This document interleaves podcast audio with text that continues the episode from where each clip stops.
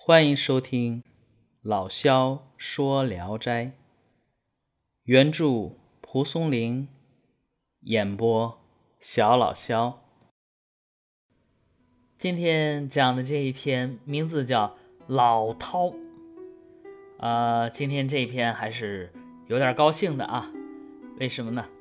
因为这是我讲这个是第一百期，第一百个故事啊。老涛，而且这一期有点特别啊，这期是个武侠的故事，没想到吧？《聊斋志异》里边还有武侠故事。有一个人呢，叫邢德，泽州人，是一位绿林好汉。他呀，力气很大，可以挽强弓，会发连珠箭。他的功夫被称为一时绝技，但生平落拓潦倒，哎，不善于经营谋利，出门做买卖，哎，常常要亏掉老本。当时南京和北京的大商人都愿意和邢德一道结伴而行，呃，这是为什么呢？为的就是旅途啊，可以有恃无恐。因为啊，这行德有功夫在身上啊，我跟你一块走，你可以给我保个镖啊、护个卫啊之类的。一般的三山五岳的好汉听到他的名声，也会放一马。所以啊，有一次正值初冬时节，有两三个商人愿意借给行德一些本钱，就邀请他呀一块儿去做生意。邢德自己也拿出所有的积蓄和借来的钱合在一起，准备大量购置货物啊，这就想干一把大的。邢德有个朋友啊，擅长算卦。临行前，邢德找到他，请他预测一下吉凶。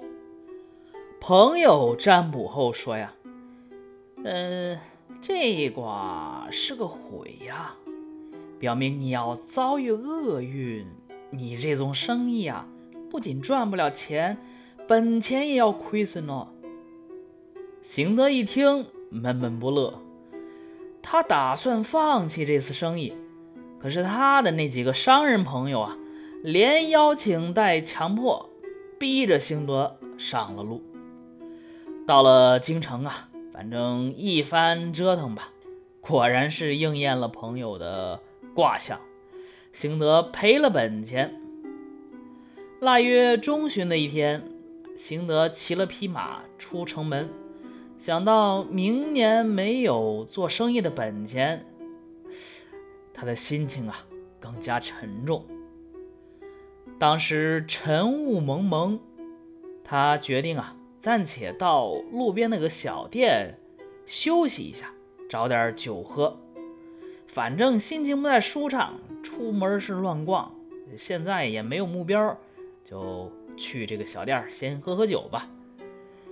店里还有一位须发斑白的老人和两个少年，他们正在北窗下饮酒。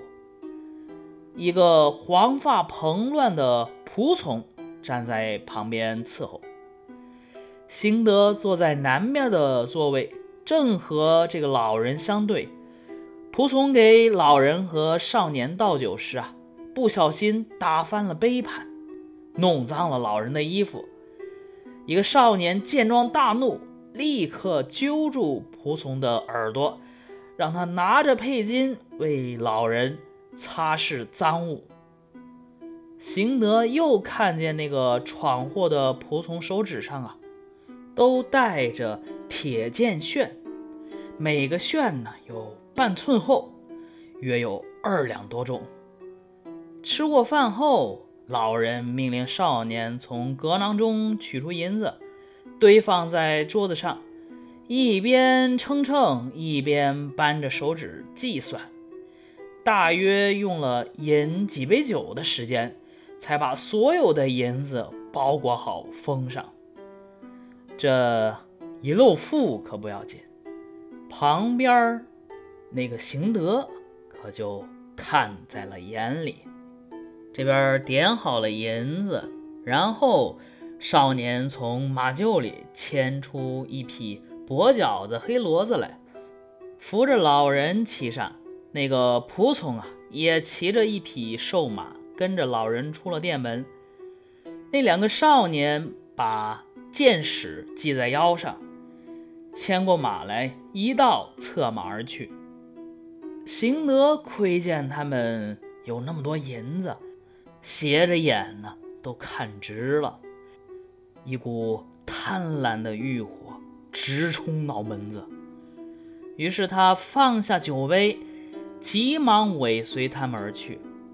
邢德看见老人和仆从在前面慢慢行进，就离开正路，朝小路斜插着冲到老人面前，拉满弓弦，怒视着老人。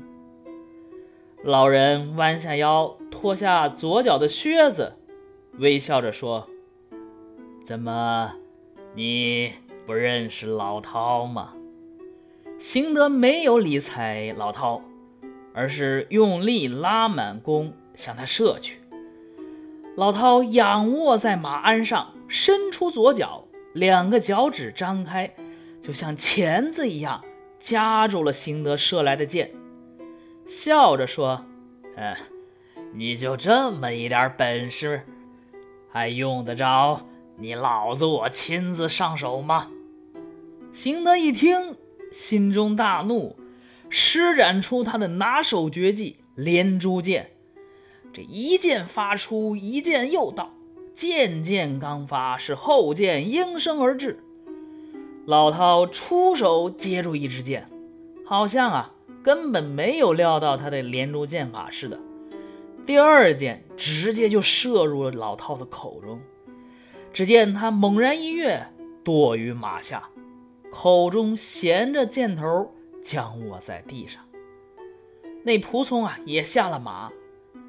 行德心中暗喜，以为这老饕啊中箭而死，便慢慢的走进了老饕。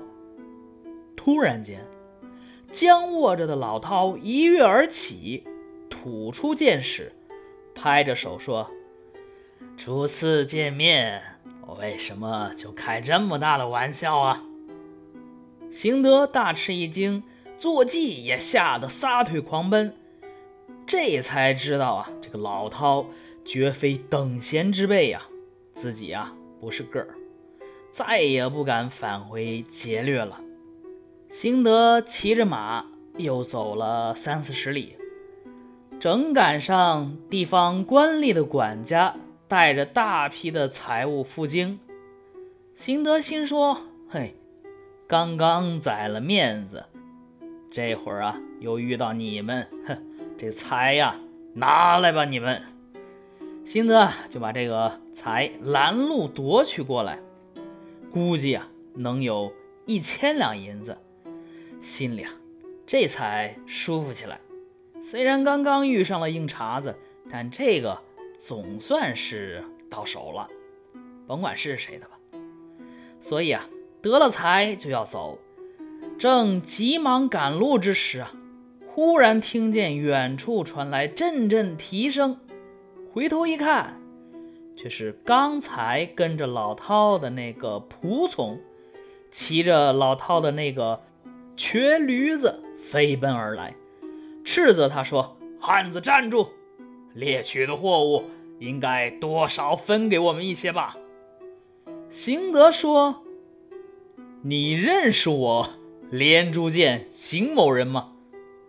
仆从说：“刚刚已经领教了。”邢德看这个仆从啊，貌不惊人，又没有弓箭，以为可以轻而易举的把他打发掉，于是啊，他举剑连发三矢，这三箭。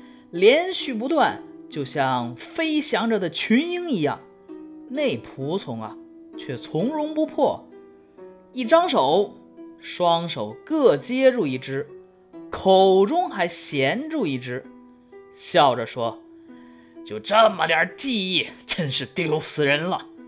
你老子今天走的匆忙，没来得及找着弓来，你这几支箭也没什么用处，还是还给你吧。”于是他从手指上摘下铁剑炫，把箭矢穿在中间，用力一掷。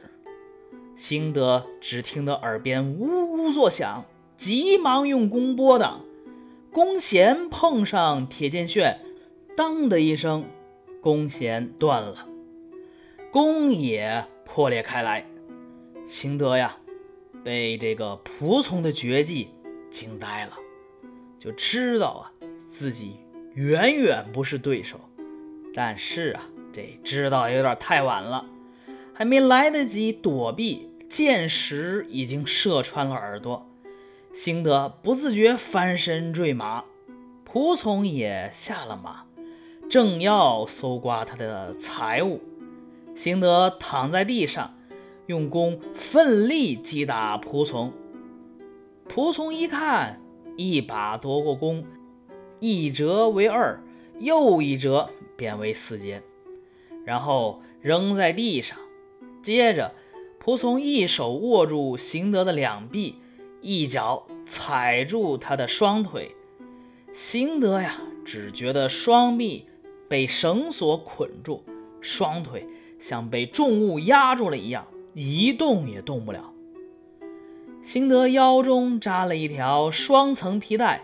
足有三指宽，仆从啊，只用一只手轻轻一捏，手过之处啊，皮带就像灰烬一样散开了。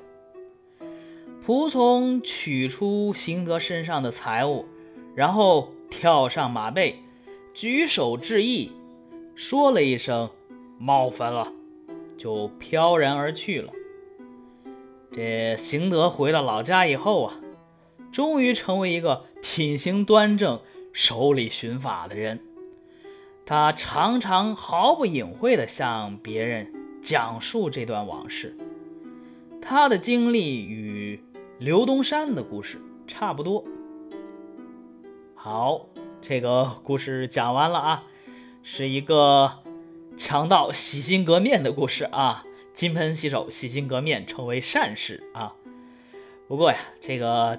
咱们现在知道这个套路太太常见了，这就是武侠的套路啊。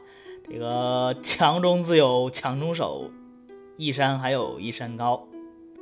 行德之所以改弦更张啊，不是由于道德的感悟，也不是教诲的结果，而是由于啊技不如人，受到了羞辱，感到自己挽强弩发连矢的伎俩啊。遇到更强的对手，不能以一技之长而俯视一切了。小说中的老饕啊，虽然也正面写了他简直是以儿戏一样应对邢德的连珠箭，写出了他武艺的高强，但是啊，更多的是通过黄发蓬蓬然的仆从，通过这个仆从的高超技艺来衬托。其仆从都尚且如此，这个老饕简直就高深莫测了。你看，咱们呃读金庸老先生的武侠小说也是这样，经常都是说写某某某某山庄的主人怎么怎么牛，但是呢，只是说道听途说，他的功夫呢还没写之前呢，先是有一些仆从。出来打杂的，什么阿大、阿二啊之类的啊，反正就这些人都武功高，所以说这些人的武功都很高了，那他背后之人，你想想，可想而知了。这是一样的啊。呃，扯远了，咱回来啊。兴德的连珠箭啊，发了两次，第一次是针对老饕，第二次针对仆从。在描写上极富变化，蒲松的还击可谓即以其人之道还治其人之身，用铁剑炫加上行德的剑，因此啊，所谓的连珠箭其实写了三次，各个不同，表现了惊人的描写比例。小说在结尾说，此与刘东山氏盖防府焉。那么这个刘东山氏又是指的什么事儿？它的来源是哪儿呢？这个主要讲的呀，是一个叫刘东山的人，也是字号连珠箭，认为呀无人可敌。他一日途中遇到一个黄山少年，携带的弓啊重二十。东山啊就有点害怕，但是啊这个少年没放过他。依然是把东山给劫了，劫他的车资已去。东山自此隐居卖酒。三年后啊，黄山少年复至酒店，筹其千金。这个事儿啊，一开始初见于宋又卿的《九月集》，后来呀，林梦初的《初刻拍案惊奇》。把它改编成为了白话小说。这个《初刻拍案惊奇》说起来啊，也是非常经典的啊，呃，三言二拍嘛。有感兴趣的可以自己去看一下啊。呃，回到这边，呃，《初刻拍案惊奇》把它改编为白话小说。这一篇的名字叫《刘东山夸记顺城门十八兄齐宗村九四》。与蒲松龄同时代的张潮啊，也加以改编，以《秦淮剑儿传》收录于《余初新志》第五卷。